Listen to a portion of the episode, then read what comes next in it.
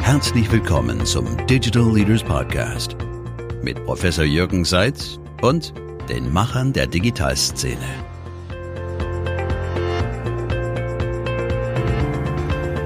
Ja, servus, hallo Niklas.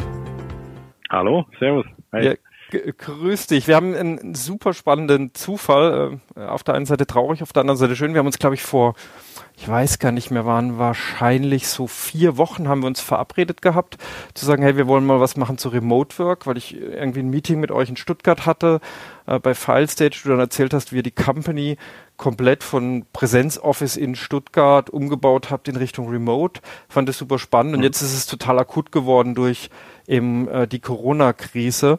Und da dachten wir, das machen wir jetzt ganz aktuell. Wir bleiben bei dem Termin und du erzählst aber ein bisschen was, nicht nur was ihr in der Firma gemacht habt, sondern auch was er ganz konkret gemacht hat. Ähm, erzähl vielleicht mhm. mal, was im Moment gerade so dein Tag im Wesentlichen ausmacht. Ja, absolut. Also wie gesagt, wir sind bei FireStage irgendwie seit mehreren Jahren schon remote und für uns war das Thema irgendwie lange Standard. Man muss ja auch sagen, ich sag mal, es war jetzt lange auch nicht so so im, im Licht, Licht der Öffentlichkeit. Und dann klar, also ich würde mal sagen, so ab letzte Woche hat sich dann irgendwie sprunghaft geändert, dass auf einmal immer mehr Unternehmen dann auch gesagt haben, so aus Sicherheitsgründen gehen wir jetzt freiwillig direkt ins Homeoffice. Ähm, bei mir ist es jetzt zum Beispiel so, dass ich, ich seit, seit eineinhalb Jahren in Straßburg wohne und dann auf der deutschen Seite eigentlich arbeite. Ähm, und wie ihr wahrscheinlich dann auch mitbekommen habt, sind die Grenzen jetzt äh, weitestgehend dicht, beziehungsweise ist einfach eine Ausgangssperre jetzt auch in Frankreich. Das heißt, von daher äh, arbeite ich jetzt wirklich nur noch von, von hier aus. Und was sich jetzt einfach seit, seit dieser Woche geändert hat, wir haben ganz spontan einfach Montag geguckt, hey, was können wir als Firma eigentlich ganz konkret machen, um jetzt, jetzt zu helfen? Also, ich meine, am Ende musst du sehen, wir, wir sind irgendwie keine Mediziner, Krankenpfleger oder sonst was, können jetzt nicht direkt irgendwie was machen und wir haben uns wirklich gefragt, was können wir jetzt eigentlich ganz konkret machen? Und wir haben gesagt, hey, wir, wir kennen uns mit Remote aus, lass doch spontan einfach irgendwie eine Fragerunde mal aufsetzen und einfach alle, alle Kunden irgendwie anschreiben und alle, die wir sonst im Netzwerk haben und das einfach einfach vorschlagen, so hey, wenn ihr Fragen zu Remote habt, dann ähm, kommt einfach zu einem Webinar. Wir haben das irgendwie spontan dann aufgesetzt, jeden Tag ein, eine Stunde.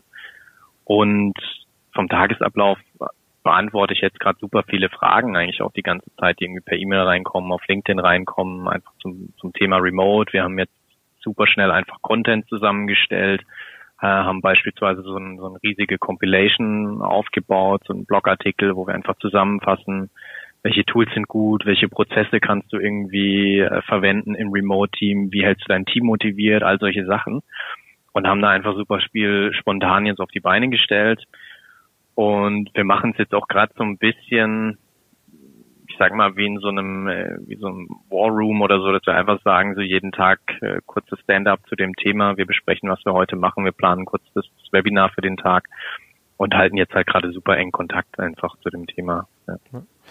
Bevor wir da einsteigen, nur mal vorab, was sind denn die Themen, also warum, warum habt ihr da eine besondere Kompetenz? Magst du ganz kurz nochmal was über deine Firma erzählen, über dich, dass, dass die Leute, die sich's anschauen, ein bisschen einschätzen können, warum ihr da eine besondere Kompetenz habt, weil die ist ja in zweierlei Hinsicht. Die ist einmal in der Hinsicht, dass ihr selber remote seid und dann stellt ihr ja mhm, aber auch ein mhm. Tool her, das für Remote Work gemacht ist. Und ähm, wenn ja, du das vielleicht ja. gerade mal nochmal erzählen könntest, ich glaube, das hilft allen nochmal, um so eine Einschätzung zu kriegen, warum äh, das sinnvoll ist, ähm, was ihr da gerade macht und warum ihr da wirklich was zu sagen habt. Ja, absolut, absolut. Also ich mache es vielleicht mal so, dass ich äh, ganz kurz auch einfach mal den Bildschirm teile, dann ist es ein bisschen plastischer.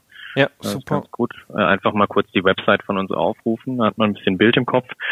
Ähm, also was wir lösen oder was wir machen, also bei mir ist es so, ich komme selber aus Marketing ursprünglich und ich hatte einfach immer das Problem, wenn man Content produziert, das heißt Broschüren, Flyer, Erklärvideos, jeglichen Marketing-Content, Messestände, solche Sachen, ähm, bis hin zu irgendwie Sales-Präsentationen, dann muss ich die in der Regel mit anderen Personen abstimmen. Also entweder ist es so, dass ich mit einem Grafiker zusammenarbeite oder mit einer externen Agentur oder halt auch intern einfach mit verschiedenen Teams zusammenarbeite. Und typischerweise läuft das Ganze immer in so einem E-Mail-Ping-Pong ab. Das heißt, da gehen Dutzende Mails hin und her, wo man dann Anhänge verschickt und am Ende weiß eigentlich keiner mehr so richtig, was ist jetzt eigentlich der Stand von meinem, meinem Content, von meiner Broschüre zum Beispiel, was, was habe ich jetzt eigentlich besprochen.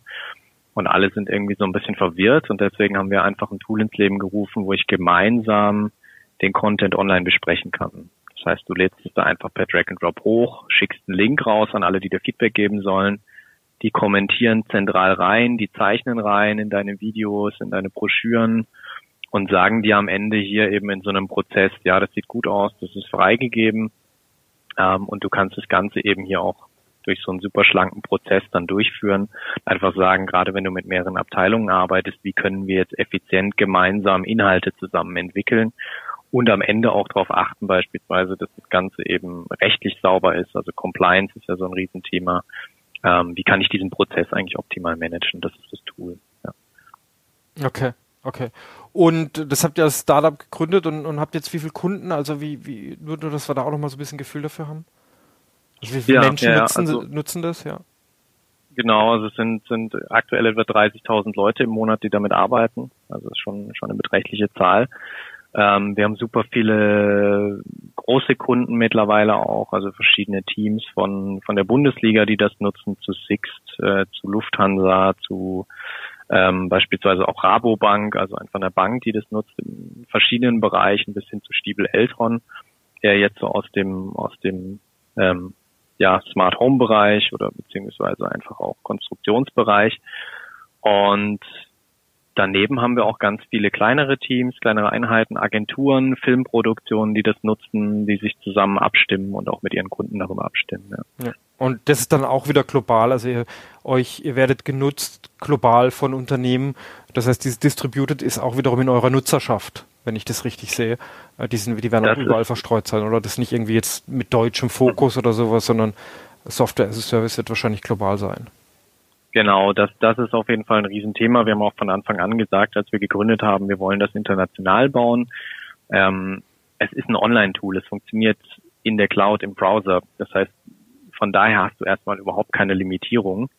Ähm, und so haben wir es auch aufgestellt. Also es war von Anfang an Deutsch und Englisch verfügbar, mittlerweile auch auf Französisch ähm, und es wird wirklich weltweit genutzt. Also wir haben natürlich viele Kunden in Deutschland, aber wir haben mittlerweile einen sehr großen Kundenstamm einfach in Nordamerika, über Europa verteilt. In Asien haben wir mittlerweile auch immer mehr Kunden. Also wird wirklich weltweit genutzt.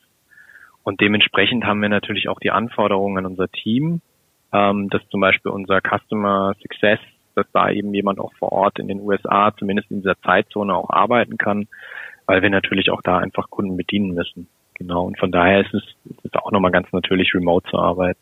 Mhm. Wann seid ihr auf Distributed als Company umgestellt? Magst du die Geschichte mal erzählen und, und dann vielleicht gleich mal teilen, was, so war, was waren die Raus auch Herausforderungen, als ihr angefangen habt? Also wann, warum mhm. und, und wie ist mhm. es dann gelaufen, als ihr umgestellt habt? Ja, also wir haben, haben etwa vor fünf Jahren angefangen, ganz klein, damals zu dritt, drei Gründer, viele Ambitionen, wenig Geld, so der klassische Startup-Weg ähm, und sind dann irgendwann, ich würde mal sagen, so nach einem Jahr etwa oder so, an den Punkt gelaufen, wo wir gemerkt haben, okay, wir, wir brauchen jetzt unbedingt professionelle Entwickler im Team. Ähm, und wir haben massiv Probleme, gute Leute zu finden. Das war eben damals in Stuttgart. Stuttgart weiß jeder, gibt riesen Konkurrenz, einfach durch viele große Firmen. Und wir haben dann, ich glaube, ich habe irgendwie 150 Leute oder so über Xing angeschrieben, die so das richtige Profil hatten. Habe auch sicher 80 Antworten bekommen, aber am Ende gab es vielleicht zwei Bewerbungsgespräche äh, und die haben beide nicht gepasst. Das war super frustrierend, wo ich denke, das kennt auch jeder Unternehmer. Äh, und sind dann dazu übergegangen zu sagen, na ja gut, äh, das Entwicklungsteam arbeitet eh schon auf Englisch, die ganzen Tools sind in der Cloud. Warum probieren wir nicht mal, das irgendwie einfach online auszuschreiben, remote auszuschreiben, standortunabhängig? Das haben wir gemacht äh, wir hatten dann innerhalb von einem Tag 200 Bewerbungen von, von Entwicklern und von denen waren, waren 20 Leute richtig, richtig gut. Äh, und das war für uns so der Aha-Moment. Also Stichwort irgendwie Recruiting, ähm, gerade in, in der Entwicklung. Das hat super gut dann funktioniert. Da haben wir die Prozesse aufgebaut und dann sind wir, ich würde mal sagen, noch ein Jahr später, vielleicht eineinhalb später, sind wir dann komplett auch als Firma remote umgestiegen. Das heißt, wir haben dann auch in den anderen Abteilungen einfach immer gesagt, wir schreiben das online aus. Die Leute können standortunabhängig bei uns arbeiten. Und irgendwann jetzt vor, vor zweieinhalb Jahren hat sich dann einfach so ergeben, dass wir im Prinzip nur noch, nur noch in Stuttgart dann zu dritt waren und alle anderen woanders gearbeitet haben.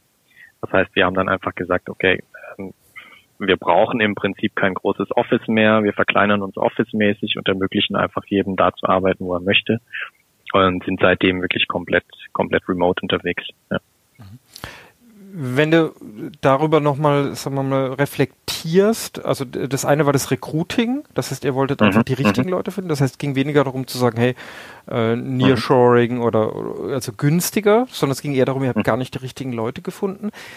Mhm. Ist es nur, dass das nur die Programmierer sind? Also seid ihr sehr programmierlastig oder kann man wirklich alle Funktionen distributed abbilden, nach dem, was ihr jetzt äh, euch angeschaut habt? Mhm, mhm. Also ich glaube, so, so die Entwicklung ist irgendwie so der klassische Case, den kennt irgendwie jeder. Das ist auch, würde ich mal sagen, fast fast Standard mittlerweile, das auch so zu tun. Ähm, wir sehen aber, dass das in allen anderen Bereichen auch sehr, sehr gut funktioniert. Also wir haben wirklich die ganze Company so aufgebaut. Das heißt, Marketing dezentral, Sales ist dezentral, Customer Success ist dezentral, Customer Support ist dezentral. Äh, und jetzt selbst wir als Founder-Management-Team sind mittlerweile dezentral, dadurch, dass ich jetzt eben nach Frankreich gezogen bin. Ähm, ja, und für uns funktioniert es wunderbar. Es setzt halt voraus, dass ich Prozesse sehr genau definiere, dass ich, äh, dass ich Informationen sehr gut ablege und verständlich für alle dokumentiere im Team, dass ich transparent arbeite, aber dann glaube ich, kann ich jedes Team einfach remote aufstellen, jede Abteilung. Ja was mir viele gesagt haben, die gesagt haben, Funktionen, so die internen Funktionen kriegen wir ganz gut hin. Äh, das, mhm. war, das war quasi, was du jetzt beschrieben hast, aber sowas wie Vertrieb. Wie sollen wir denn in mhm. Zukunft Vertrieb machen, wenn wir nicht vor Ort mhm. sind, wenn wir unsere Sales-Leute nicht hinschicken können? Ihr macht, glaube ich, auch aktiven Vertrieb. Zumindest haben wir vor längerer Zeit schon mal darüber gesprochen. Das heißt, dass ihr nicht nur so inbound habt, sondern es gibt wirklich für große Kunden, macht ihr auch aktiven Vertrieb. Wie funktioniert mhm. Vertrieb remote? Wie, was habt ihr da für Erfahrungen gemacht? Äh, kann man online remote verkaufen? Ist es wie Telefon verkaufen oder hilft da Video oder was sind da die Tools, wenn du über die vertriebliche mhm. Aktivität mhm. nachdenkst? Mhm. Also ich glaube, ich, zusammenfassend war ich, glaube ich, in meinem, meinem Firmenleben hier bei Feistage vielleicht bei 15 Kunden vor Ort. Von den, ja, paar hundert Kunden, die wir da irgendwie insgesamt äh, jetzt Kunden haben. Also 15 habe ich vielleicht mal wirklich real gesehen. Und der große Rest ist eigentlich immer so, dass wir, wir im ersten Schritt mal, mal so telefonieren und dann in der Regel immer eine Videokonferenz vereinbaren.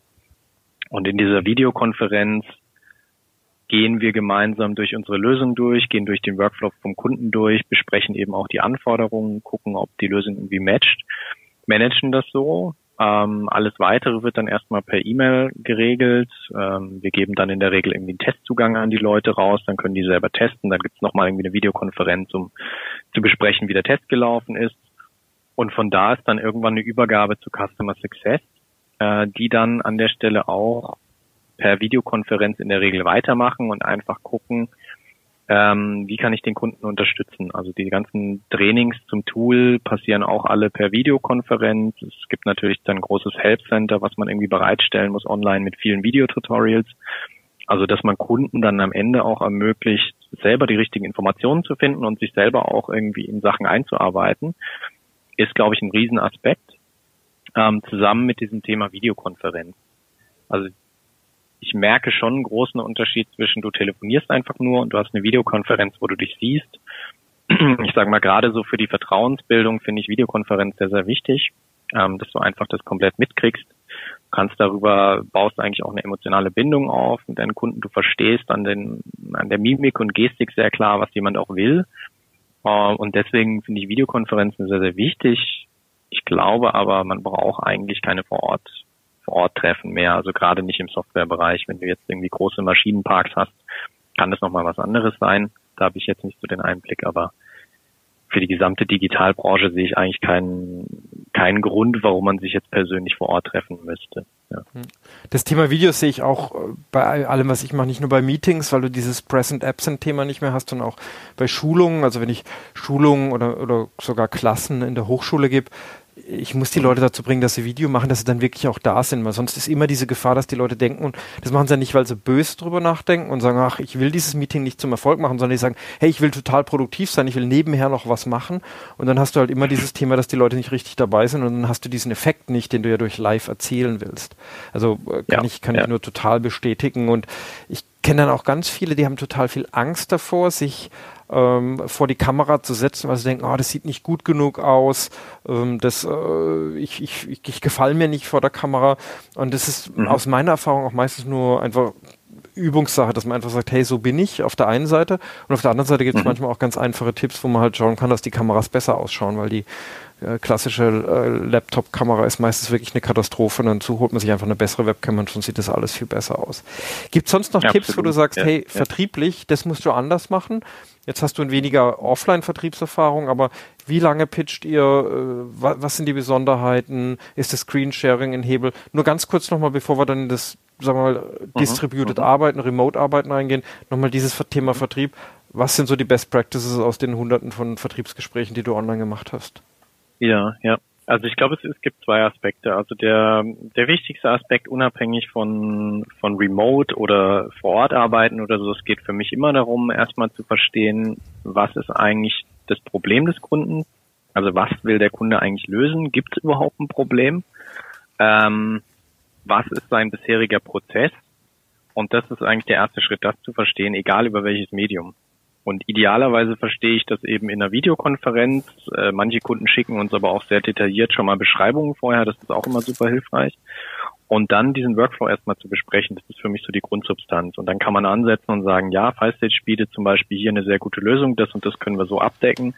Oder man kann auch sehr ehrlich reingehen und sagen, naja, wenn ihr das lösen wollt, dann sehe ich euch nicht bei FileStage, sondern dann glaube ich, dann braucht ihr eher so ein Tool. Das machen wir auch manchmal. Das ist wichtig. Ähm, und am Ende geht es mir, mir eigentlich immer darum, Problem verstehen und eine Lösung anbieten, die passt, weil ich glaube, darüber gewinnst du am Ende auch das Vertrauen. Und wenn du dieses Vertrauen nicht am Anfang schon gewinnst, kannst du später eigentlich nicht erfolgreich zusammenarbeiten. Und gerade im, im Softwarebereich, Software as a Service, ist es ja so, dass du, äh, wir wollen ja nicht irgendwie einen Kunden für drei Monate reinholen und dann wieder verlieren, weil er irgendwie verärgert ist, sondern es geht darum, langfristig mit jemandem zusammenzuarbeiten, das Produkt weiter mit dem für ihn anzupassen, zu verbessern. Ähm, und das, das ist eben so das Wichtigste, gute, saubere Gespräche am Anfang genau qualifizieren. Was sind eigentlich die Problemfelder, über die wir sprechen? Was ist für dich so der beste Outcome? Das ist auch immer ganz wichtig, also beim Kunden abzurufen, warum machst du das Ganze? Was ist eigentlich dein Ziel? Und dann kann ich ansetzen. Und das ist auch was, was wir dann wiederum im, im Sales und Customer Success Team sehr stark trainieren also wir machen super viele, viele Rollenspiele, in denen wir einfach Situationen durchüben. Also es spielt quasi immer einer irgendwie einen Kunden in, in einer verschiedenen Industrien äh, mit einem gewissen Problem und der andere versucht, dieses Problem zu verstehen, rauszukitzeln und dann eben eine passende Lösung anzubieten. Und das kann man wunderbar in Videokonferenzen machen. Da muss man nicht irgendwie vor Ort zusammen an einem Tisch setzen, ähm, also dieser Trainingsaspekt und das ist, glaube ich, halt was da, da muss man sehr viel Wert drauf legen, in, wenn man eben ein Produkt wie eine Software verkauft, die irgendwie ein Problem lösen soll. Genau, und das machen wir halt stark in Videokonferenzen. Wir machen es auch so, dass wir so Trainingssequenzen aufnehmen, auch wieder ein Video aufnehmen, die dann im Wiki hochladen und dann, wenn jemand neu ins Team kommt, kann er sich anhand dieser Videos auch erstmal einarbeiten, so ein Feeling bekommen. Ja. Super spannend auch der Trainingsaspekt, ähm, wo du sagst quasi, hey, äh, es geht nicht nur immer darin, alles live, live zu machen, sondern abzubilden, sondern auch quasi diese, äh, dieses Trainingsdokumentation und sonstiges für interne Prozesse auch über Videos aufzunehmen. Gibt es da irgendwelche Tools, Absolut, die ihr nutzt? Ja. Wie bringt ihr das den Leuten bei? Sind das alle schon mhm. gewohnt, weil es alles Remote-Worker sind? Oder wie bringst du mhm. jemanden darauf, so zu arbeiten, wie er arbeitet? Also wie bringst du den dazu, dass der dann wirklich, okay, ich habe ein Problem erkannt, ich möchte, dass es meine mhm. Kollegen ganz schnell auch verstehen, also drehe ich mal schnell ein Video für die? Ja, ja. Also es gibt, glaube ich, ganz viele verschiedene Aspekte. Es fängt bei uns ganz vorne an mit den, mit den Werten und den Values und wie wir zusammenarbeiten wollen. Das so der größte Aspekt ist, es dreht sich eigentlich immer um Ownership und es dreht sich sehr stark um Vertrauen. Also jeder, jeder im Unternehmen muss das Gefühl haben und muss wissen, ich kann Sachen selbstständig vorantreiben, ich darf Sachen auch entscheiden und ich habe Zugang auf, zu den wichtigsten Informationen, die ich dafür brauche. Und wenn diese Basis quasi da ist, dann kannst du von da weiterarbeiten. Dann kannst du rübergehen und kannst an spezifischen Sachen arbeiten. Also dieses Thema, ähm, ganz wichtig für uns ist halt im Onboarding, wie plane ich eigentlich meinen Tag, wie kommuniziere ich sauber miteinander im Team.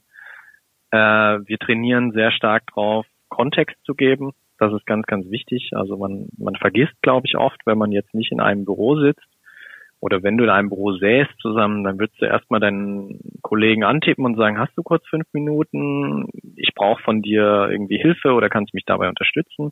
Dann gehe ich hin und gebe dem erstmal Kontext. und erkläre dem quasi das große Ganze so, hey, es dreht sich irgendwie um den und den Fall und das ist die Vorgeschichte und das bräuchte ich von dir. Und dann stellt der andere Rückfragen. Und was wir halt merken, dass wenn jemand nicht gewohnt ist, remote zu arbeiten, dass man ganz oft vergisst, diesen Kontext mitzugeben. Dann ist einfach nur so, hier, ich brauche deine Hilfe, kannst du das machen, fertig. Und wenn ich dann nicht den Kontext mitgebe, also erkläre, was, was, was ist eigentlich die Vorgeschichte, dann wird es super schwierig, in so einem Team zusammenzuarbeiten. Das heißt, ein wichtiger Aspekt ist, dass wir darauf achten, immer Kontext zu geben. Was ich empfehlen kann an Tools, also wir nutzen zum Beispiel Asana, da managen wir unsere ganzen To-Dos, da geben wir uns gegenseitig Aufgaben, ähm, du kannst irgendwie auch Deadlines vergeben, kannst dich gegenseitig erwähnen, ähm, hast einfach eine Dokumentation. Und das in Kombination mit einem Tool wie Loom ähm, gibt Dutzende andere auch in die Richtung. Loom ist sehr schön, ist ein Browser-Plugin. Da kannst du deinen Bildschirm aufnehmen und wirst selber auch aufgenommen. Ähm, vielleicht zeige ich das auch an der Stelle mal kurz, mit auch mal äh, seht. Genau, vielleicht einfach die Loom-Webseite auf. Einen kleinen Moment. So. Teile ich mal meinen Bildschirm. Und hier habe ich jetzt einfach Loom drin. Das ist jetzt nicht die Hauptwebsite, sondern meine Seite. Und da sieht man, ich habe einfach irgendwie Videos aufgenommen in letzter Zeit. Äh, ich kann das als Browser-Plugin machen, werde selber mit eingeblendet, will ich will, kann auch meinen Bildschirm einfach teilen hier und habe dann am Ende einen Link zu einem Video. Und das Video nehmen wir dann in der Regel und packen das als Erklärung mit in, mit in meine Projektbeschreibung bei Asana. Ähm, und das, das hilft total, äh, Kontext zu geben. Das heißt, ich erkläre super einfach, was will ich eigentlich, was brauche ich eigentlich und muss jetzt nicht irgendwie eine Seite mir einen Wolf schreiben und der andere, wissen wir auch, die Leute lesen nicht mehr so gerne oder nehmen dann nur die Hälfte mit. Ähm, und da sind Videos einfach eine sehr, sehr gute Sache, ähm, um Kontext zu geben. Ja. Super spannend und kann ich auch nur noch mal bestätigen, auch hier wieder ich ähm, äh, was, was der selber mein Student, ich versuche immer in Gruppen zu kommunizieren, auch, auch, auch Distance. Und das habe ich früher immer über Mails gemacht und habe mich dann immer aufgeregt und habe gesagt, warum lesen die Leute die Mails nicht, warum kriegst du nochmal die ganzen Nachfragen? Bis ich irgendwann mal gesagt mhm. habe, hey, denk mal, wie die Leute denken, denk mal, wie deine Studenten denken und die schauen sich halt Video an, ja, ist so. Ja, und ja, jetzt mache ich kurze ja, Video-Vlogs, wo ich am Anfang was sag, wo ich am Ende was mhm. sag mhm. und funktioniert mhm. viel besser. Seither keine Probleme Absolut. mehr. Und am Schluss sparst du dir die Rücksprachen. Klar kannst du immer sagen, hey, die müssten anders und was soll denn das und das ist irgendwas, aber am Schluss sparst du dir so viele Rückfragen dabei. Du hast es so schnell ja. rübergebracht, du denkst im Sinne deines Kunden und ja. mir hat es wahnsinnig viel gebracht und es ist auch nur Gewöhnungssache. Also es geht ja dann sogar schneller als eine Mail schreiben. Das vergisst man ja auch mhm. immer, weil meistens mhm. weiß ich ja, was ich sagen möchte. Ich habe eine gewisse Routine, ich mhm. habe die Kurse ja immer wieder und mhm. äh, ich schreibe aber trotzdem jedes Mal eine Mail, weil, weil ich dann die mhm. aktuellen Daten und das geht eigentlich viel schneller auch, gell? muss man ganz klar sagen. Voll. Ja. Also ich, ich finde es einen mega wichtigen Aspekt und ich finde, das ist ja. seit die ersten zwei, drei Mal ist es ungewohnt.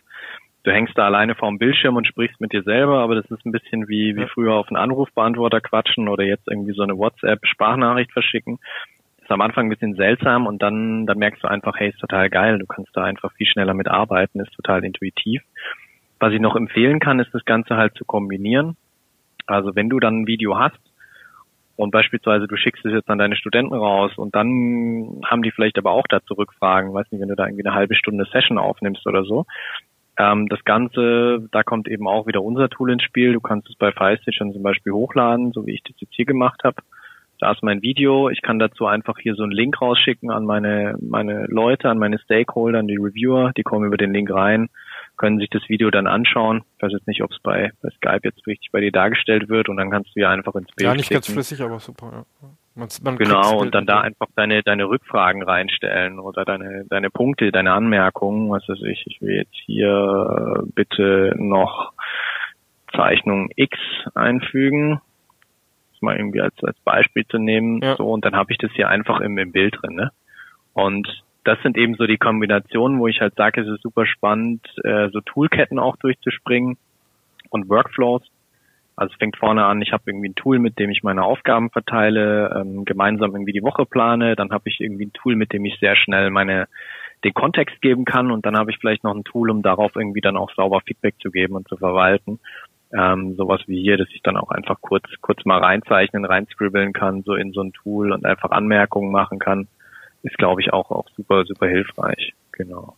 Ja. ja, ich nutze euer Tool ja auch schon für meine, meine äh, MOOCs, die ich produziert habe, etc. Und da ist immer das Gleiche, sobald die Leute das einmal verstanden haben, wie das funktioniert, dass du direkt in die Videos Kommentare geben kannst, äh, sind die Feuer mhm. und Flamme. Also ich glaube, da ist jeder immer, der sagt, das ist das, was ich in Zukunft brauche. Das hat immer so lange gedauert, das in Mails zu machen. Was ich jetzt aber nochmal mhm. super spannend fand, war deine Idee zu sagen, nutzt es doch auch live, dass die Empfänger deines Videos dir direkt an mhm. der Stelle die Frage stellen können, wo sie sie haben wollen. Äh, äh eigentlich eine super banale Idee, aber wenn ich ja irgendwie 20 Studenten habe und denen das Video ja. entsprechend schickt, dann ähm, kann ich ja einfach hingehen und kann sagen, hey Leute, und wenn ihr was habt, gebt hier einen Kommentar ab und dann kann ich euch genau zu der Stelle, wo was ist, ähm, sagen, was da die, was da die offenen Punkte sind. Ja. Absolut. Ja, das Schöne ist halt auch, du hast, hast halt einfach eine Diskussion zu den einzelnen Punkten, weil oft ist es ja so, so kenne ich das noch, wenn du irgendwie von drei Leuten Feedback willst, dann kriegst du halt an drei Stellen Feedback und dann widersprechen die sich, wissen es aber nicht und du musst vermitteln. Und so ist es so, du schickst es raus und alle kommentieren und können gegenseitig ihre Kommentare natürlich auch sehen, können einzelne Punkte auch ausdiskutieren. Das heißt, du kriegst oft auch so eine Dynamik rein, wo sich die einzelnen Personen gegenseitig dann erstmal einigen oder helfen äh, und nicht alles irgendwie auf eine Person zurückgeht, die dann irgendwie 20 Leuten die Fragen beantworten muss. Also das, das ist auch eine sehr schöne Dynamik. Ja. Jetzt habt ihr ja rund um das Thema äh, Distributed Work durch Corona, also ich glaube, das größte Experiment, das wir jeweils hatten, wie effi effektiv und effizient es ist, habt ihr mhm. mit anderen Unternehmern zusammen so eine Aktion gestartet, wo ihr sagt, hey, ähm, wir wollen das unterstützen, wir wollen einen Beitrag leisten, damit dann quasi diese Produktivität äh, aufrechterhalten wird. Du hast es gerade eben schon mal angesprochen. Das könnte man zynisch mhm. sagen, ja, ja, ist ja mhm. eigentlich nur eine, eine Sales-Maßnahme, aber ich habe hab mal mhm. reingeschaut, du, du, hast mich ja auch mit Mails versorgt, was sie da tut. Mhm. Das hat mir, obwohl ich jetzt viel distributed arbeite, schon ganz viele äh, Ideen und sonstiges gegeben. Magst du mal die Aktion mhm. nochmal beschreiben und dann vielleicht die Best Practices, die du aus den letzten drei Tagen Nonstop-Marathon gezogen hast? Was sind die wichtigsten Fragen? Welche Antworten habt ihr mhm. erarbeitet? Vielleicht was du, hast du auch selber noch Überraschendes gelernt oder gesagt, das habe ich in meiner Organisation bisher anders gemacht. Ja, absolut. Also ähm, wie gesagt, was, was wir ins Leben gerufen haben, wir haben einfach so ein tägliches Webinar für jeweils eine Stunde, ähm, wo wir erstmal einfach teilen, wie arbeiten wir, was sind, was sind gute Tools, Prozesse, welche Meetingstruktur ist vielleicht auch sinnvoll und wo wir einfach die Möglichkeit geboten haben, Fragen zu stellen. Also weil ich glaube, das Wichtigste ist, am Anfang kommen einfach sehr, sehr viele Fragen auf, wo wir einfach auch spontan geholfen haben. Ähm, ist für uns auch total spannend zu sehen, welche Fragen entstehen dann da eigentlich, wenn man jetzt neu anfängt, so zu arbeiten und sicher auch manches, was dann für uns nochmal noch mal relevant ist, auch intern. Ähm, jetzt am Mittwoch war ganz spannend, da gab es eine große Initiative von einem befreundeten Unternehmen, Remoter, äh, aus den USA, die, die einfach so im Remote Recruiting Bereich unterwegs sind und die haben spontan, sie haben es genannt, äh, Live-Marathon ins Leben gerufen, wo einfach vier Stunden lang alle möglichen Unternehmen dabei waren, Gründer dabei waren von Remote-Unternehmen weltweit, die so Best Practices geteilt haben. Das war eine super spannende Erfahrung. Hat ab und zu technisch ein bisschen gehakt, aufgrund, glaube ich, jetzt generell der großen Nachfrage nach so Videokonferenztools und so weiter. Aber das war ein super spannender Austausch und da merkt man einfach, dass sehr viele sich mit dem Thema beschäftigen. Ähm, was wir dann gemacht haben, die Woche in, in relativ kurzer Zeit, wir haben einfach mal im Team überlegt, welche Punkte sind denn total relevant, wenn ich denn jetzt im, im Remote-Team arbeite oder im Unternehmen, worauf muss ich achten, was, was ist wichtig? Äh, zum einen haben wir, haben wir eine Checkliste erstmal kurz zusammengestellt, die kann man sich bei uns auch einfach runterladen. Äh, guck mal, teile ich mal kurz nochmal. Genau, teile vielleicht nochmal den Bildschirm, dass man, genau, ja, super, danke. Siehst du die? Ja. Ich sehe sie, ja, super, danke. Ja, perfekt, wunderbar. Also hier haben wir einfach diese Checkliste, die kann man sich, wie gesagt, runterladen, ist ein PDF. Da einfach mal kurz gelistet, was sind eigentlich wichtige Themen, die ich, die ich mir anschauen sollte, wenn ich jetzt auf Remote wechsle. Also eben Zugang zu, zu Wissen, also dass wirklich viel dokumentiert ist, dass ich Guides habe zu den wichtigsten Prozessen, dass jeder Zugang zu den Informationen hat, dass jeder auch in die Tools reinkommt. Das ist jetzt wahrscheinlich erstmal das Wichtigste, so in den nächsten zwei Wochen, wenn man gerade damit anfängt. Ähm, und dann fangen so langsam die Themen an, wie kann ich denn meine Meetings irgendwie organisieren? Was ist eine gute Meetingstruktur? Ähm, das haben wir hier einfach auch nochmal abgebildet. Also wir arbeiten zum Beispiel mit so einem Daily Meeting in den Teams, wo man sich kurz per Videokonferenz trifft. Und in diesem Meeting sagt jeder kurz, hey, was habe ich gestern, woran habe ich gearbeitet, woran arbeite ich heute und habe ich irgendeinen Blocker, also gibt es irgendwas, was mir jetzt gerade Probleme bereitet. Das ist so der eine Aspekt, also fachlich sich kurz austauschen, geht so fünf bis zehn Minuten in der Regel so ein, so ein Daily. Und auf der anderen Seite finde ich das einen ganz wichtigen Aspekt und das merke ich jetzt immer mehr, wenn du wirklich in so einem Distributed Team arbeitest, dass du auch mitbekommst, wie geht's dem anderen, wie geht's den anderen, wie geht's den Leuten in meinem Team. Das ist sowas, was passiert, das passiert im Büro ganz automatisch. Also da kommt jemand morgens ins Büro rein und du merkst, hey, der hat ja mega gute Laune oder boah, der ist irgendwie ganz schlecht drauf. Ähm, das kriegst du mit. Und wenn du jetzt isoliert, sag ich mal, jeder an seinem Arbeitsplatz zu Hause arbeitet und du dich nicht irgendwie in so einer Videokonferenz mal triffst, dann bekommst du überhaupt nicht mit, wie, wie ist denn jemand gerade emotional unterwegs, ähm, wie geht's dem gerade. Und das ist, glaube ich, ein super wichtiger Aspekt. Ähm, ich glaube, es ist jetzt nochmal eine Ausnahmesituation, deswegen finde ich das auch nochmal wichtiger, da auch irgendwie zu gucken, dass es jedem gut geht, dass man sich eigentlich auch gegenseitig da hilft und dann auch mal auf der Ebene sich austauscht. Ähm, aber dafür sind auch wieder eben so, so tägliche kleine Videokonferenzen sehr, sehr gut. Ähm, wir haben hier auch das Thema Socializing mal mit draufgepackt. Ähm, auch dazu kann ich empfehlen, wir arbeiten zum Beispiel intern mit einem Tool, das heißt Slack. Damit kannst du einfach deine ganze also es ist ein Chat-Tool mit verschiedenen Chatrooms für dein Unternehmen. Ähm, und wir haben jetzt zum Beispiel darin einen Kanal eingerichtet, der heißt hier Random. Äh, und da kann sich jeder einfach, also das ist einfach ein Kanal, wo du einfach private Sachen teilen kannst, wenn du das möchtest. Also wir hatten irgendwie vor kurzem eben Weltfrauentag beispielsweise, da haben wir allen weiblichen Mitarbeiterinnen eben hier was nach Hause geschickt, so ein Blumenstrauß oder wenn jemand irgendwie ähm, irgendwas Gutes gefunden hat oder ein Musikstück oder ein, ein Video oder eine Buchempfehlung hat ähm, oder vielleicht irgendwie am Wochenende oder sonst wo Skifahren war. Das, das wird da alles geteilt. Also du musst, musst glaube ich, in so einem Team einfach den Raum geben, dass Leute sich auch über Privates austauschen und sich so gegenseitig auch motivieren können. Das ist ein ganz wichtiger Aspekt, der halt wegfällt, wenn du dich nicht jeden Tag siehst. Ja. Und ist es nicht sogar noch mehr als Raum geben? Also muss man es nicht aktiv vorantreiben? Also ich hatte, es gibt ja, mhm. es gibt ja von äh, Matt Mullenweg ähm, so einen sehr schönen mhm. Podcast mhm. zu dem Thema Distributed und der hat sehr, sehr mhm. stark hervorgehoben, dass sie das immer sehr aktiv vorantreiben, dass sie also sagen, hey, aktiv, wir machen die Aktion, also so wie du gerade zum äh, Frauentag mhm. gemacht hast oder sonst was, sondern wir mhm. müssen dafür sorgen, dass die das auch sozial machen, weil sonst ist mhm. es nicht so natürlich und es mhm. mag am Anfang ein bisschen künstlich wirken, aber am Ende des Tages macht es Sinn, diese Aktionen äh, von der Zentrale aus oder von denen, die es halt mhm. entsprechend vorantreiben zu machen. Was ist da eure Erfahrung? Ähm, ich finde finde beides wichtig. Also ich glaube, es ist wichtig, dass man den Rahmen aufbaut, der das, der das ermöglicht. Das ist mal so das Grundsätzliche, also dass man das gezielt diesen Rahmen schafft. Also eben zum Beispiel so ein Chatroom, wo ich das mache und das dann aber auch vorlebe. Also dass, dass dann einfach alle im Unternehmen auch wirklich Sachen teilen und äh, das jetzt nicht irgendwie nur Einzelne sind. Also dass das eben auch von vom Führungspersonal, sage ich mal, kommt. Das Zweite ist, das ein bisschen zu forcieren das sage ich mal, sind eben diese Dailies zum Beispiel, was wir da drin auch machen. Wir benutzen Icebreaker, finde ich super wichtig. Ähm, und, und eben machen so Meetings auch einfach ein bisschen spaßiger. Das heißt, es gibt so riesenschöne Listen mit Icebreakern online, wo ich einfach so ein Meeting aufmachen kann und sagen kann, was wolltest du werden, als du, als du ein Kind warst? Oder was ist dein Lieblingstier? Oder was ist dein Lieblingsfilm? Oder wie geht's dir heute in einem Wort? Also es gibt super viele coole kleine Fragen, die man nutzen kann, um so einfach so ein bisschen entspannt in so Meetings zu starten. Macht extrem viel aus bei der Atmosphäre.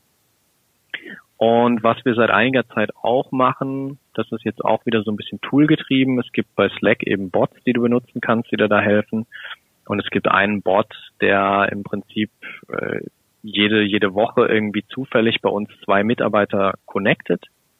Wir nennen das Donut Call geht einfach darum, dass man gemeinsam sich eine halbe Stunde, Viertelstunde Zeit nimmt und sich über Privates unterhält, ähm, dabei irgendwie was isst, Kaffee trinkt, sich das einfach so ein bisschen schön macht äh, und das eben bewusst auch mit allen im Unternehmen. Das ist halt das Schöne. Also da spricht mal der Entwickler irgendwie mit dem Marketer oder ähm, der der Gründer spricht irgendwie mit dem mit dem Sales-Mitarbeiter und und und. Also es ist einfach zufällig Leute connecten ähm, und immer wieder verbinden. Das finde ich einen ganz wichtigen Aspekt. Okay, verstanden soweit. Ähm, was waren noch Best Practices? Was sind Themen, ähm, wo jetzt hochgekommen sind, vielleicht auch überraschende Sachen, wo du sagst, hey, habe ich gar nicht erwartet, dass das ein großes Problem ist. Also ihr hattet jetzt ja auch mit Leuten zu tun, die jetzt einsteigen, die mhm. also nicht so erfahren sei, sind mhm. wie ihr mhm. und die anderen Firmen, mit denen ihr euch austauscht. Was war überraschend, was mhm. Herausforderungen sind? Ähm, und was, was sind vielleicht Sachen, die man eher so ein bisschen ignorieren kann? Also nur, dass wir da auch nochmal drauf eingehen, weil äh, wir haben jetzt mhm. alle tausend mhm. Sachen zu tun. Ähm, mhm. Wo sagst du, ist gar nicht so das Problem, wie die Leute immer denken? Und was hat dich, mhm. hat dich überrascht? Nur, dass du mhm. da vielleicht nochmal ein bisschen drauf eingehst. Ähm, also ich glaube, was, was klar war, was relativ schnell kommt, sind so eben diese Sachen, Informationen finden, wie ich gesagt habe, oder eben Meetings, wie kann ich das eigentlich organisieren? Für mich überraschend war tatsächlich, muss ich sagen, eben dieser Motivationsaspekt. Also wie, wie motiviere ich mich? Also das, was wir jetzt gerade besprochen haben.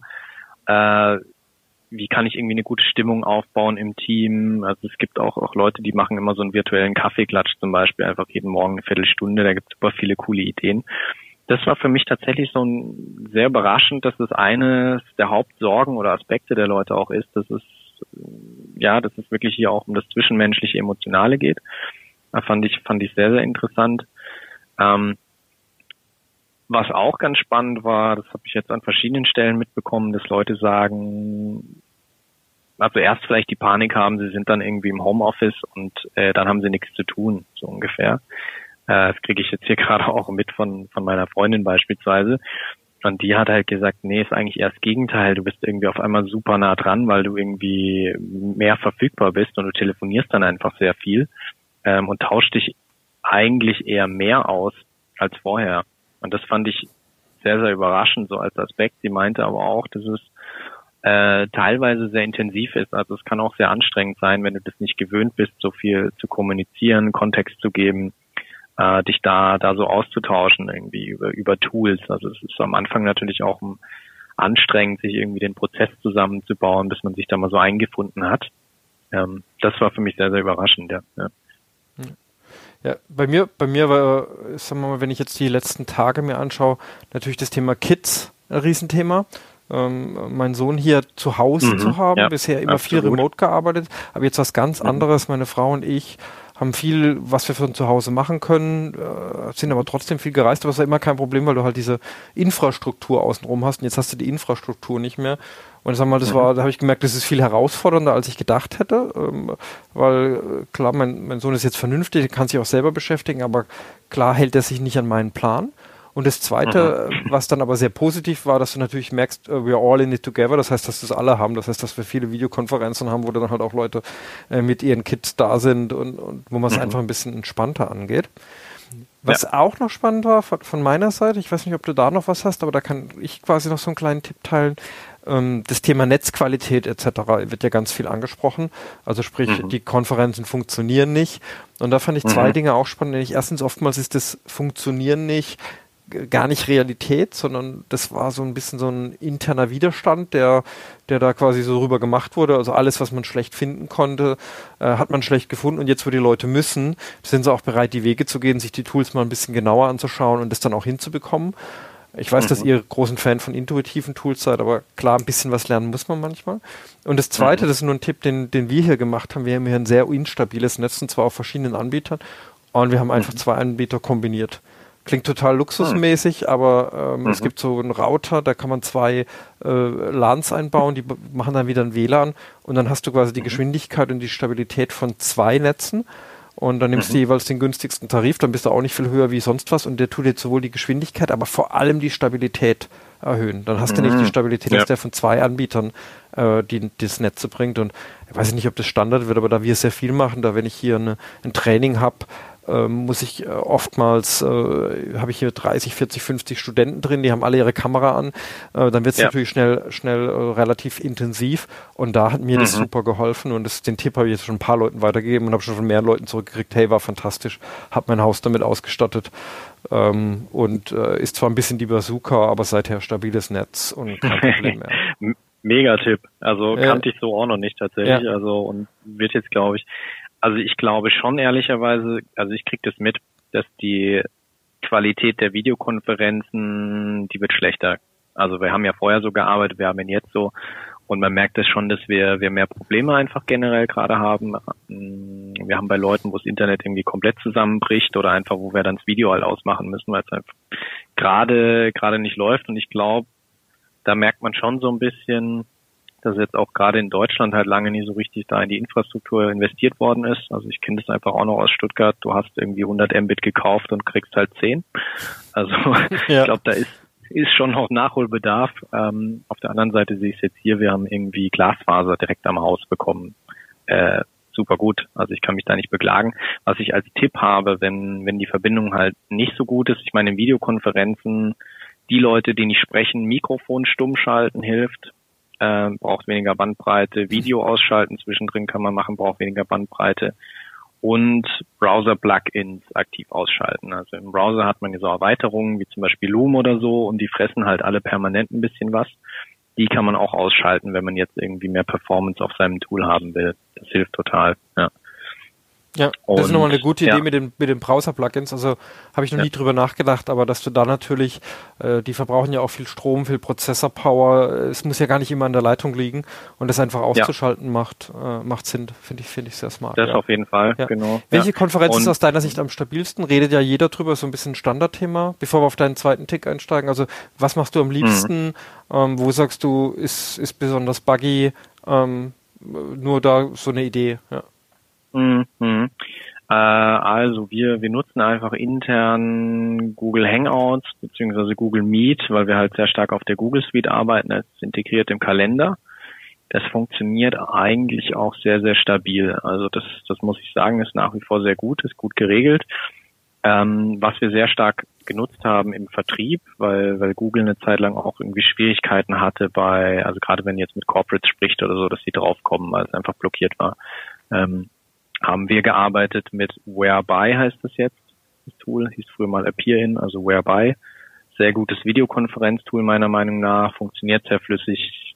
Die andere Person, die mit dir kommunizieren soll, kann einfach über einen Link rein, also wieder so das Stichwort Simplicity, einfach Link teilen, die kommen rein. Du musst nichts installieren. Das finde ich halt großartig. Und ähm, dann, klar, ich denke, die ganzen anderen Bekannten kennt jeder irgendwie Zoom und äh, Uber Conference und so weiter, da gibt's ja, gibt's ja ein paar Dinge. Ähm, ich glaube, da muss man sich einfach so ein bisschen auch durchprobieren, was jetzt, was einem gut gefällt. Äh, was wir, was wir gemacht haben, das teile ich auch nochmal kurz mit euch, mit dir. Wir haben jetzt diese Woche einfach so eine Compilation zusammengestellt hier. Die haben wir jetzt mal gelassen, genannt, so die, die ultimative Liste, um halt remote zu arbeiten. Und da haben wir alle möglichen Links einfach äh, gesammelt, Best Practices gesammelt, also so, wie kann ich gemeinsam arbeiten, Kontext geben, was sind irgendwie gute Wege hier, um motiviert zu bleiben, also das, was wir alles eigentlich so besprochen hatten. Workflows, wie kann ich mich da einrichten, was sind irgendwie Möglichkeiten, meine Ziele gemeinsam online festzulegen, Meetingstrukturen bis hin zu Tools. Und da gibt es natürlich unglaublich viele Listen. Es gibt super viele Solisticals, die einfach immer dir, dir sagen, so was sind eigentlich so die besten, besten Tools. Äh, und dann haben wir hier natürlich auch mal ein paar einfach gelistet für Videokonferenzen, ähm, für Projektmanagement, alles Mögliche in die Richtung. Ähm, wir ergänzen das jetzt einfach noch die nächsten Wochen, weil wir merken, da gibt es einfach immer noch mehr gute Sachen, die man dazu packen kann. Genau, also sieht schon, ist ein recht langer Artikel und da findet man eigentlich super viel. Ja. ja. Ja, super spannend. Ähm, vielleicht noch ergänzend zu deinem Thema Videokonferenzen, was ich festgestellt habe, eben auch für unterschiedliche Anwendungsfälle sind unterschiedliche Tools ganz gut. Also ich bin großer mhm. Zoom-Fan, weil äh, da hat man mhm. halt, wenn man viele Leute drin hat, viele Zugangsmöglichkeiten und eine hohe Stabilität. Also wenn dann halt einer auch unterwegs ist, kann er sich einfach per Telefon einwählen. Aber zum Beispiel mhm. Whereby, wie du gesagt hast, wenn ich, äh, wenn ich irgendwie meine mhm. Sprechstunden mache, dann kann ich da mhm. entsprechend sagen, hey, kommt einfach in diesen Link und kann die Leute dann ja. einfach nacheinander abarbeiten. Und dadurch, dass es wirklich rein browserbasiert ist, das heißt, ich muss kein Plugin installieren, ist da keine, keine Hürde da. Die Leute machen ihren Browser auf und sind entsprechend online. Es gibt eine ganz, ganz, äh, ganz, ganz gute Experience einfach. Für eine Schulung wäre es mhm. wiederum nicht geeignet, weil du dann eben genau diese Thematik nicht hast. Du hast keine Breakout, du hast halt weniger Funktionalitäten, ja. Also manchmal ja, lohnt es sich auch ja. einfach zu sagen, es gibt nicht das ultimative Tool, so sehr Zoom und geht jetzt auch an der Börse ab und alle, alle sagen, hey, das ist das mhm. Tool. Mhm. Gleichzeitig muss man aber also auch sagen, hey, die Tools haben unterschiedliche Themen. Also auch wie du jetzt gesagt hast, Slack-Team, sich nochmal ganz klar zu sein, welches Instrument nutze ich eigentlich für was, äh, damit mhm. ich da richtig unterwegs bin. Ja, das finde ich einen super wichtigen Aspekt. Also es ja. geht wieder eigentlich zu dem, dem ganz am Anfang zurück. Also es geht immer darum für mich erstmal zu sagen, was ist eigentlich das Problem, das ich lösen will, was ist der Workflow, den ich haben will. Und dann wähle ich mir mein Tool aus. Und ich mache das nicht umgekehrt. Ich sage nicht, boah, das ist voll das geile Tool, das müssen wir jetzt einsetzen und damit das und das machen. Also das ist für mich der falsche Weg. Ich würde immer vom Problem und vom Workflow ausgehen und mir dann das Tool raussuchen. Und da ganz stark den Aspekt, die allermeisten Lösungen online bieten eine kostenfreie Testphase. Das machen wir auch, finde ich super wichtig. Und dann muss ich mich auch nicht direkt festlegen. Das heißt, ich gucke mir mal so an, was sind denn so meine Favoriten, die Top 3 und dann würde ich die einfach alle mal durchtesten. Einfach mal ausprobieren, womit ich mich am wohlsten fühle. Und da ist einfach ganz viel für mich, es muss irgendwie intuitiv bedienbar sein, äh, es muss barrierefrei sein, soweit möglich, dass ich auch extern irgendwie gut reinholen kann das finde ich sind halt super wichtige Aspekte bei der Toolauswahl. Ja. Ja, super spannend, super spannend. Okay, wie geht's weiter bei euch? Ähm, ihr werdet es ja noch ein bisschen weitermachen mit diesen Webinaren, mit diesem Marathon. Wenn sich jetzt jemand mhm weiter vertiefen will in das Thema, sagt, hey, ich muss das für meine Organisation machen oder für mich selber. Und es gibt ja mhm. Aspekte, die wir jetzt noch nicht angeschaut haben, wie Produktivität zu Hause, wie halte ich mich motiviert, haben wir nur gestriffen. Äh, wie kann man mit euch mhm. weiter in Kontakt bleiben? Wie kann man das, was ihr tut, ähm, konsumieren und dann auch gegebenenfalls sogar unterstützen? Ja, ja, ja. Also ich sag mal, das war, war für uns jetzt so der Auftakt diese Woche. Es war auch so ein bisschen der Aha-Moment, dass wir da wirklich mit dem Wissen, was wir uns aufgebaut haben, wirklich auch unterstützen können und dann wirklich helfen können. Und was wir auf jeden Fall machen werden, wir werden die nächsten Wochen immer wieder Video an, also Videos aufnehmen, kurze Anleitungen rausschicken mit wirklich guten Tipps wie ich bestimmte Aspekte im Remote-Team handeln kann. Also beispielsweise das, was wir jetzt zu, zu Meetings und Dailies besprochen haben, dazu wird es ein Video geben oder zum Thema Motivation oder zum Thema Recruiting über, über Distributed oder in Distributed Teams. Also einfach diese ganzen, ganzen Aspekte, da ist unser Ziel jetzt einfach möglichst viel ähm, hilfreichen Content zur Verfügung zu stellen. Und gleichzeitig dazu ist es so, dass wir eben das Ganze über Social Media teilen, also einfach über LinkedIn sind wir sehr aktiv, über Facebook nach wie vor ähm, und über unseren Blog. Das heißt, wir können einfach dann, der es interessiert, kann auf FileStage äh, gehen, dort auf unseren Blog gehen und sich gerne für den Newsletter anmelden. Und wir teilen diese ganzen hilfreichen Tipps eben dann auch über unseren Newsletter und allen voran eben diesen einen Artikel, den ich gerade gezeigt habe, ähm, der jetzt gerade ganz oben auch ist mit dieser riesigen äh, Tippsammlung. Den werden wir einfach laufend aktualisieren. Genau. Ähm, vielleicht zuletzt, wer, wer direkt Fragen hat, wir sind, sind super offen. Also ihr könnt uns gerne auch direkt anschreiben und wir versuchen, versuchen euch da, da zu helfen. Ähm, ja, also gerne einfach in Kontakt treten, ja. Ja. Super, vielen lieben Dank. Ähm, dir erstmal ganz, ganz tollen Dank für die Tipps und was wir gemacht haben. Ich glaube, es war vom Timing einfach besser, hätte es nicht sein können, so traurig der Anlass ist. Äh, du bist, glaube ich, auch selber ein sehr gutes Beispiel. Ich weiß nicht, habt ihr schon Ausgangssperre? Du bist in Straßburg ja äh, ziemlich eingespannt oder wie, wie ist bei euch gerade die Situation? Ja, also ja, wir sind, sind haben jetzt ja, glaube ich, seit Dienstag haben wir die Ausgangssperre in Frankreich. Äh, ich persönlich muss auch sagen, ich finde es eigentlich sehr, sehr gut und schlau, das so konsequent zu machen. Ich wundere mich auch nach wie vor, dass es in Deutschland noch nicht so ist. Ähm, am Ende ist es so, die Situation ist es halt super ruhig. Äh, jeder, der zu Hause arbeiten kann, ist angewiesen, das zu tun. Du kannst dir vom Arbeitgeber so eine Ausnahmebestätigung erteilen lassen, dass du zum Arbeitsplatz gehen musst. Das ist möglich, also du kannst weiterhin arbeiten gehen. Supermärkte sind auf, Apotheken sind auf, äh, du kannst zum Arzt gehen und du kannst auch irgendwie Verwandte besuchen, die die Hilfe brauchen. Plus, was auch möglich ist, weiterhin ist irgendwie mit dem Hund Gassi zu gehen und irgendwie einzeln Sport zu treiben. Das Spannende ist, du musst dir jedes Mal so einen Wisch ausdrucken, den du unterschreibst und da den Grund angeben, warum du jetzt draußen unterwegs bist. Also es führt einfach dazu, dass sich die Leute Gedanken machen, bevor sie rausgehen und, und eben jetzt nicht irgendwie in Gruppen irgendwo sammeln. Ähm, was ich total super fand, was, was hier gestern Abend auch angefangen hat, das gibt's in Italien ja schon so ein bisschen länger, habe ich jetzt mitbekommen. Ähm, jeden Abend um acht ist es so, dass ja alle irgendwie, alle in ihren Häusern anfangen zu applaudieren, Lärm zu machen ähm, so als Zeichen von, hey, wir sind alle noch da und vor allen Dingen wir unterstützen alle, die, die jetzt halt in der Krise was machen, insbesondere halt äh, Ärzte, Pfleger, Polizisten. Ähm, ja, finde ich ein super spannendes Zeichen und genau. Ja, ja habe ich gestern auch die ersten Videos in Deutschland gesehen, also da es könnte so eine mhm. Welle ergeben. Du bist auf jeden Fall der beste Beweis dafür, dass man produktiv bleiben kann, äh, dass man seine gute Stimmung behalten kann und ich, ich danke dir für die Zeit, die du dir hier genommen hast, um allen so ein bisschen zu helfen, äh, das Gleiche zu erreichen, was ihr schon länger macht und was du auch jetzt gerade leistest. Vielen lieben Dank. Ja, vielen, vielen Dank an dich. Also hat, hat auf jeden Fall Spaß gemacht.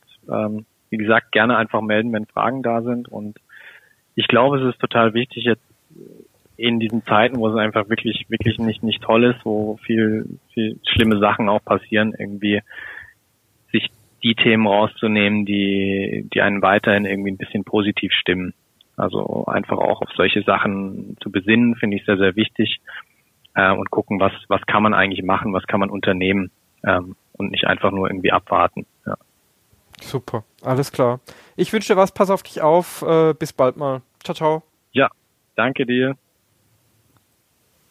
Das war der Digital Leaders Podcast. Vielen Dank fürs Zuhören oder Zuschauen. Mehr Interviews mit den Machern der Digitalszene findet ihr in der Digital Leaders Community auf Facebook, auf unserem YouTube-Channel und unserer Website digitalcraft.de.